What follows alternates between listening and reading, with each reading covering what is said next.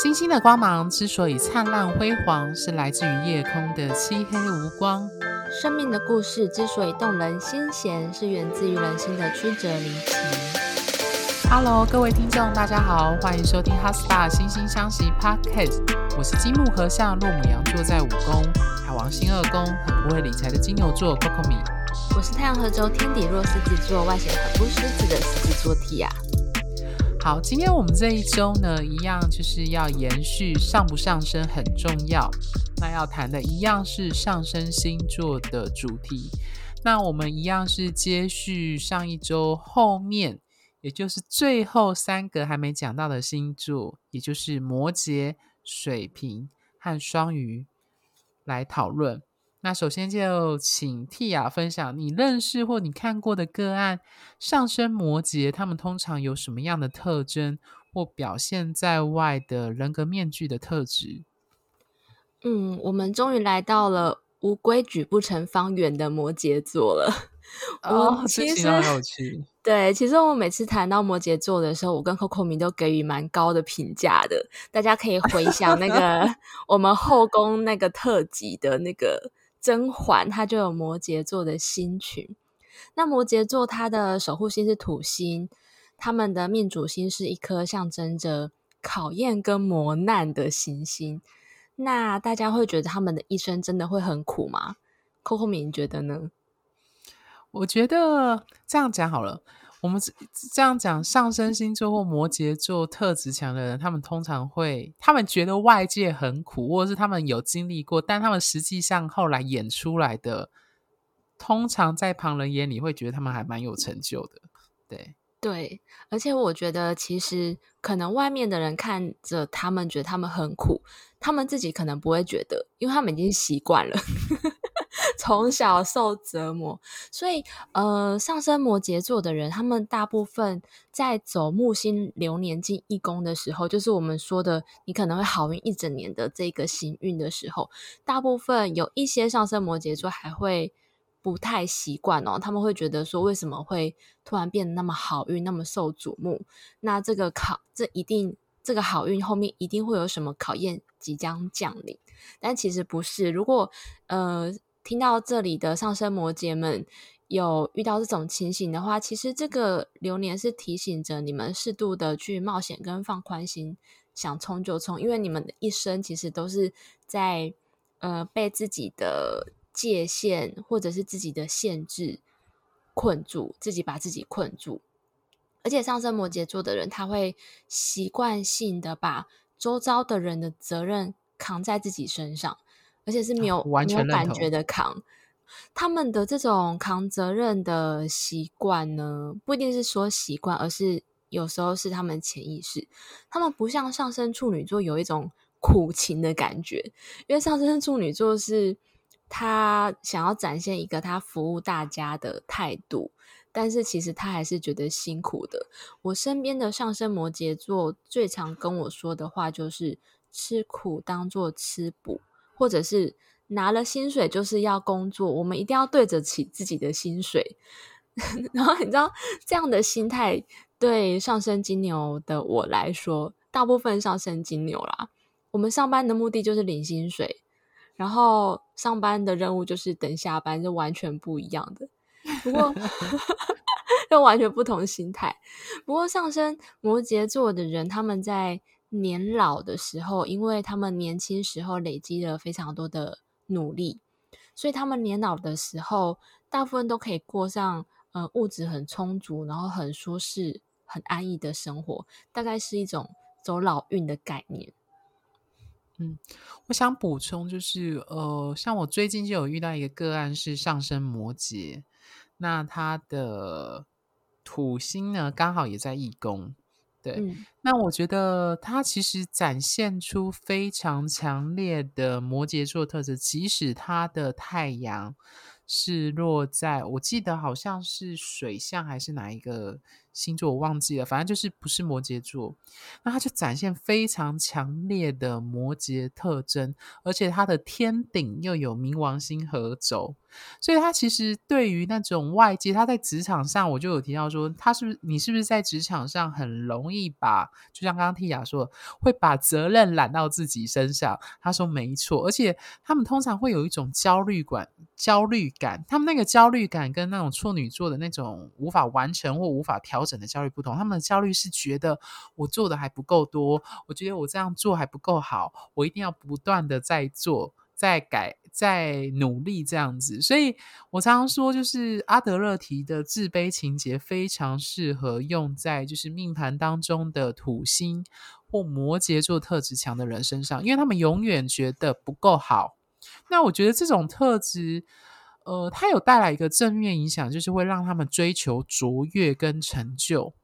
对，你要知道，就是通有一句话叫做“生于忧患，死于安乐”这样子。所以对摩羯座来说，就是他们因为生于忧患，所以他们其实对于那一种很多外界的或者是未来的考量呐、或者是长时间的规划，他们永远因为他们比较悲观或比较现实、比较踏实，所以他们可以让他们去跨越某一些。呃，别人觉得很难跨过的难关，他们竟然都可以吞得下去，这样子。所以，呃，如果再回到说，就是上升星座是一种面具性格的话，我们通常会讲，他们呈现在外的，比如说他们希望让别人觉得他是负责任、是可靠的，或者是他们看待这个世界的方式，就是我常说的“天下没有白吃的午餐”。所以，上升摩羯的确会有这样的倾向。我非常同意耶！我遇到的上升摩羯，然后跟土星在一宫的人，真的是你怎么跟他讲说他已经很好很好了，他都不觉得他自己好。他的那种觉得自己不好，是一种根深蒂固的执念，在他头脑里。嗯、所以上升摩羯座的人在年轻的时候，他常常会自己给自己功课，自己拉住自己，自己对自己说我不行。然后自己要求自己，或者是说他们会去追求所谓生活当中权威的认同。那等到他们老的时候呢，他们会发现，诶，他年轻的时候已经把自己锻炼的非常的好了，或者是说，在他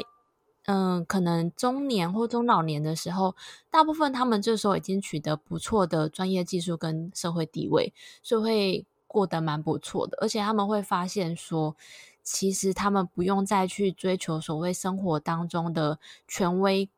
人士的认可，因为他们自然而然已经变成那个权威者了。那个力量，当他们意识到说，诶，其实这个力量在我身上的时候，他们就会整个脱胎换骨，换骨，然后变成折磨别人的那一个人。你多补充补补了一件这样子，OK，好，那我们接下来进入第二个，也是倒数第二个星座，黄道十二星座就是水瓶座。Tia 觉得水瓶座上升水瓶的人会给你有什么样的印象，或你过去过的个案的例子？水瓶座的守护星是土星跟天王星，所以上升星座里面啊，嗯、呃。所有上升星座里面最吸引我注意的就是上升水瓶座，因为他们看起来真的完全看不懂他们心里在想什么。哦，我 在。你通常远远的看到一群人，然后有一个人特别的耍酷啊，或者是有点呃，就是他会有看起来蛮冷静，然后不知道在想什么的。通常不是上升天蝎哦，都是上升水瓶座，但是因为他们呃的给人的第一印象有时候是那种高冷聪明的感觉，所以相处的时候反而常常会出现一种其实他很活泼、很好聊的反差萌，这就还蛮可爱的。然后上升水瓶座的人比较容易用一种置身事外态度看一件事情。这个完全同意。白话 文就是那种插着手臂，然后在人群当中，然后静静的看着别人装傻，嗯，耍白痴的那种感觉，然后那种 鄙视的 态度这样子。然后，嗯，因为天王星也是他们守护星的关系，所以像是数理啊，嗯，电脑城市、理工类的这些东西，他们都会蛮拿手的。因为这些东西本来就是大家普遍的人比较看不懂的东西，然后上升水瓶座的人就非常擅长跟这些大家看不懂的东西相处，这是他们的特点。然后还蛮有趣的一点是，嗯、上升水瓶座的人哦，大部分对自己身边亲密的人都蛮大方的。听众可以猜猜看为什么？Coco 米要猜猜看吗？我这个想不到哎、欸，是什么？这个我们在那个片头有暗示，跟海王星落二宫的 Coco 米有点像。上升水瓶座的人，他们大部分人的第二宫是双鱼座。那我们的第二宫啊，哦、它象征着自己的资源、金钱跟物质。所以，当上升水瓶座的人的第二宫是落在不分你我他的双鱼座的时候，他们其实对自己。的金钱上面都有点迷糊哦。我有一个个案，他是上升水瓶座的，他的工作是嗯、金融业的交易员，所以他在处理别人的金钱啊，还有、呃、就是在做交易的时候，他的反应要特别的快，就很符合他的八宫是处女座的宫头，反应很快，对价差的敏感度要很高。但是他曾经对我说过。他的二宫是双鱼座嘛？他曾经对我说过，他真的很不会理财，他就觉得户头里面有钱就好了。然后他对他的另外一半也非常的大方，所以这样的落差其实很有趣。我自己认识的上升水平比较少，但是我观察到他们大概分为两种类型，一种类型就是 Tia 刚刚讲的，就是他们属于就是疏离感比较强的，就是。你在人，你你刚开始看到他会觉得这个人有一点点的那种疏离，不是天蝎座的刻意的回避，或者是有点担心的那种保持距离的那种感觉，或者是巨蟹座的腼腆，他的那一种疏离感是一种让你觉得，嗯，他好像跟你在不同次元的状态。他 对对对，就像呃，你知道水瓶座对宫是狮子座嘛？是上升狮子的人是在人群中说哟哟，大家来看我这样子。然后水瓶就是那种，诶，我看你们在那边装逼 的那种感觉。对对对对，就他活在不同的次元，然后他就在别的次元在观察你这样。那我觉得另外一种水瓶座是很入世的水瓶座，那个水瓶座就是他认为就是这个每个人都很特别，每个人都很独特，大家都是平等，所以他会展现一种水瓶座式的博爱。他们的那种博爱比较不像是天秤座的那一种，嗯、呃，很外交官、很优雅、强调气质跟美感的那种互动方式。他强调的是一种，就是大家最好越多元，差异越不同，然后大家都很不一样，这样最棒。就他觉得每个人都是独一无二的，大家都是特别的，所以他们会从这个观点去思考这个世界充满着这种古怪、无法理解而且很特别的东西，这样子，他们会觉得这些这个世界是很特别、独特、唯一的状态。对，我觉得这是他们的。上升水平的滤镜，让他们看待这个世界运作的方式，或者是某种程度上，他们也其实很强调，就是理性啊、科学，或者是这一类有一些他们寻找世界的一些某一些原则、原理上，他们也会展现出这种的气场。对，嗯嗯。嗯，OK。好，那我们接下来进入今天的最后一个星座，也是这个系列的最后一个星座，也就是上升双鱼。Tia，你要不要分享关于上升双鱼双鱼你的观察？上升双鱼座的人呢，他们的守护星是木星跟海王星，所以他们通常会给人一种比较随和啊、慈善啊、柔软、不着边际，然后包容性很广阔，然后很有爱。的那种印象，或者有时候会有一种，呃，觉得我要为谁牺牲的那种形象。然后我常常都觉得双鱼座的人啊，他们看世界，还有希望世界看他们的方式，其实会是在一个他们自己的小鱼缸里面，一个自给自足的世界。他看到的跟希望别人看到的的东西，会有一个很大的想象空间，是他自己想象出来的。比如说，他可能会想象自己是一个浪漫的人，他就可以去营造出自己是一个浪漫的形象，即使他很清楚的知道自己真实的样貌不是那个样子，他们可以很轻易就变换他们想要给别人的观感跟任何形象。他们比较不像是上升摩羯或者是金牛，就是外表的形象会比较固定。你会发现上升双鱼座的人，他们的状态非常的多变，然后很有弹性，甚至会因时制宜的去做调整，所以他们也很适合行销的工作。我有一个上升双鱼座的朋友，他是一个很知性的网美，就是她在脸书跟 IG 营造出来的形象都是那种精致奢华，然后很美很有质感的女生。但是我们跟她出去玩的时候，她私私底下超强超好笑的，她是有射手星群的女生，算是比较是很那种。豪迈啊，狂放不羁这样子，然后她自己也知道，她跟我们出去玩的时候，完全就是一个疯子。但是当她在工作，或者是在他的就是形象顾问的工作上面，或者他的贴文，他就完全恢复另外一个人格的样子。所以我们常常在跟他聊天的时候，都会问他说：“诶，你现在是哪一个人格？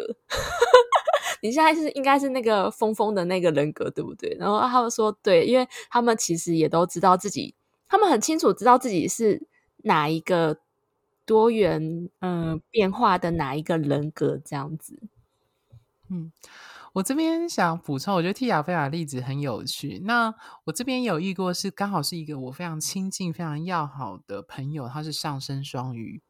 那他的特质我觉得比较不太一样，是他虽然是上升双鱼，而且他的命主星的其中一个木星合轴在上升点。但是因为他命盘有强烈的火星特质，所以我觉得很有趣哦。他是那一种，他把木星的信念，可能是跟教育，可能是跟想要去扩散某一些信念，去救赎别人的方式，是用信念的方式去救赎。但是因为他有火星特质，所以他救赎人的方式有一点像是那一种，呃，我要。我骂你是为了你好，然后去告诉你这个你应该怎么做，类似这样的状况很有趣。就是他虽然上升双鱼，他可以清，他可以理解到这个世界需要多一点同理，多一点情绪上的理解共鸣，没有错。但而且他的他把这个。特质跟他的木星的信念、想法、哲学等等的结合在一起，但因为他命盘本身又有强烈的火星特质，所以他会用火星的方式去给予你这些建议，所以是一个蛮有趣的组合。对，所以各位听众可以听到我们这里描述的时候，就是呃补充一下啦，就是虽然上升星座很重要，但是我们其实在解盘的时候呢，还是要整张命盘来看。对，所以其实我遇过的上升双鱼，除了这位好友之外，像有一些的例子，他们通常通常会展现出，比如说像刚刚 Tia 说的那种模糊的特模糊或是迷糊的特质，这有的。那另外一种就是，呃，我觉得上升双鱼的人，他们可能看待这个世界方式是认为这个世界有许多的变化性跟呃不确定性。所以他们其实本身也会用这种方式让别人看到他们这样子的倾向和特质。所以有时候这样讲了，如果在人群当中你刚认识就是上升双鱼的人，你或许会很捉摸不定他真实的样态是什么，像雾里看花或柔焦的状态。那通常会花一点时间才能够摸清楚他的那个轮廓。跟曲线是怎么画出来？对，嗯，大概是这样。而且上升双鱼座呢，通常他在看呃身边的人一对一的时候，他对另外一个人的心理状态，通常直觉都是蛮敏锐的。如果我们从如果一个上升双鱼座的人出现在我们面前，然后我们观察到他的海王星又有其他比较凸显的一些呃。情形的时候呢，就会回到我们之前有录一集万圣节特辑，他们充分有那种灵异体质啊、敏感体质的倾向，因为他们就是一个比较没有边界的星座，所以我们当时在那一集会有讲到说背后的原理，为什么他们在跟这个世界接触的时候，会可以比较容易接触到所谓跨次元的东西。是这样子，嗯，OK，好，那我们这一系列上不上升很重要，到这一集大概就十二黄道十二星座就结束了。那我们下周会进入到新的主题。对，这小小补充一点点。就是我们在上升星座的第一集有提到，上升星座它不像行星一样在星盘当中是实体的事物，它是我们出生的时候东方地平线的那个星座，因此在我们的生命当中，它象征着我们原本没有的，但是可以培养出来的人格跟能力。那也会引领我们去找到生命当中不同的出口，所以希望我们我跟 Coco 米这四集的分享，可以让大家都去想想看，自己的人格当中有什么是跟你的上升星座有关的。那因为这个人格的产生，你的人生出现过什么样的转变，或者是因为这个人格你现在拥有了什么？那相信大家这样思考过之后，都可以找到一个蛮幸福的答案。这一系列最后一集，就是我可以给一个小撇步或一个方式，因为可能有些听众听到现在会好奇说，到底那外显的特质到底是我的太阳星座跟上升哪个展现比较明显？那除了整张命盘来看，我觉得大家可以问问看你的很要好的朋友，或者是某一些职场的同事，如果你们关系还不错，让他诚实的讲出你第一眼他看到你的时候他的感想、感觉。觉得你是什么样的人？那通常这些描述或多或少都会有你的上升在里面，或者是你自己本身去觉察说，就是你进入新的环境，但是新的人，你会自动开启某一种模式，而且那种模式在某些时刻会带有一种强迫，好像说我一定非要这样做，去这样子演示，呃，表演出我是怎样的人。那个通常或许就跟你的上升。或上升星座有关系，对，好，那我们今天的节目就到这里。最后，如果你对本集的内容感兴趣，或正面临相关议题需要深入的探讨，那我们目前提供的服务有两种，那。呃，当然，就是因为这一系列都是跟上升有关，我们有提到它跟流年推运有关。那如果你对二零二二年的流年咨询有兴趣，也欢迎在后台跟我们的联系。那刚刚说的两种服务呢，第一种是透过 LINE 的回复，提供即时且快速的文字咨询，那针对你的命盘做重点式的判读，适合需要快速得到答案的人。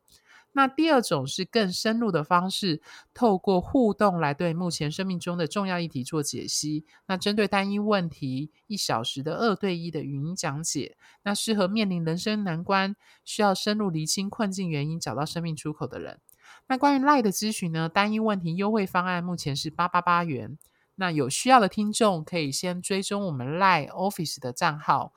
，ID 为小老鼠 QCD 六零五零 T。也可以在节目下方的介绍里找到 ID。那深入版的单一问题呢，一小时优惠价格是三千。那当然，我们一样也还有提供个人占星命盘以及人际关系专业合盘的深入解析。那这一部分适合想要自我认识、自我成长的人。那欢迎有需要的听众跟我们联系。那我自己本身目前有做占星的演讲的邀约跟相关的课程的培训，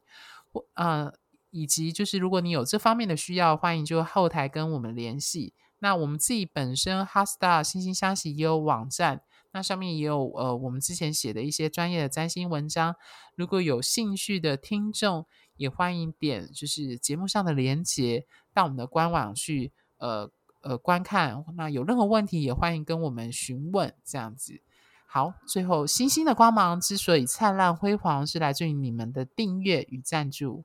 HeartStar 心相惜，真心相待，专属于你的心愿。拜拜，拜拜。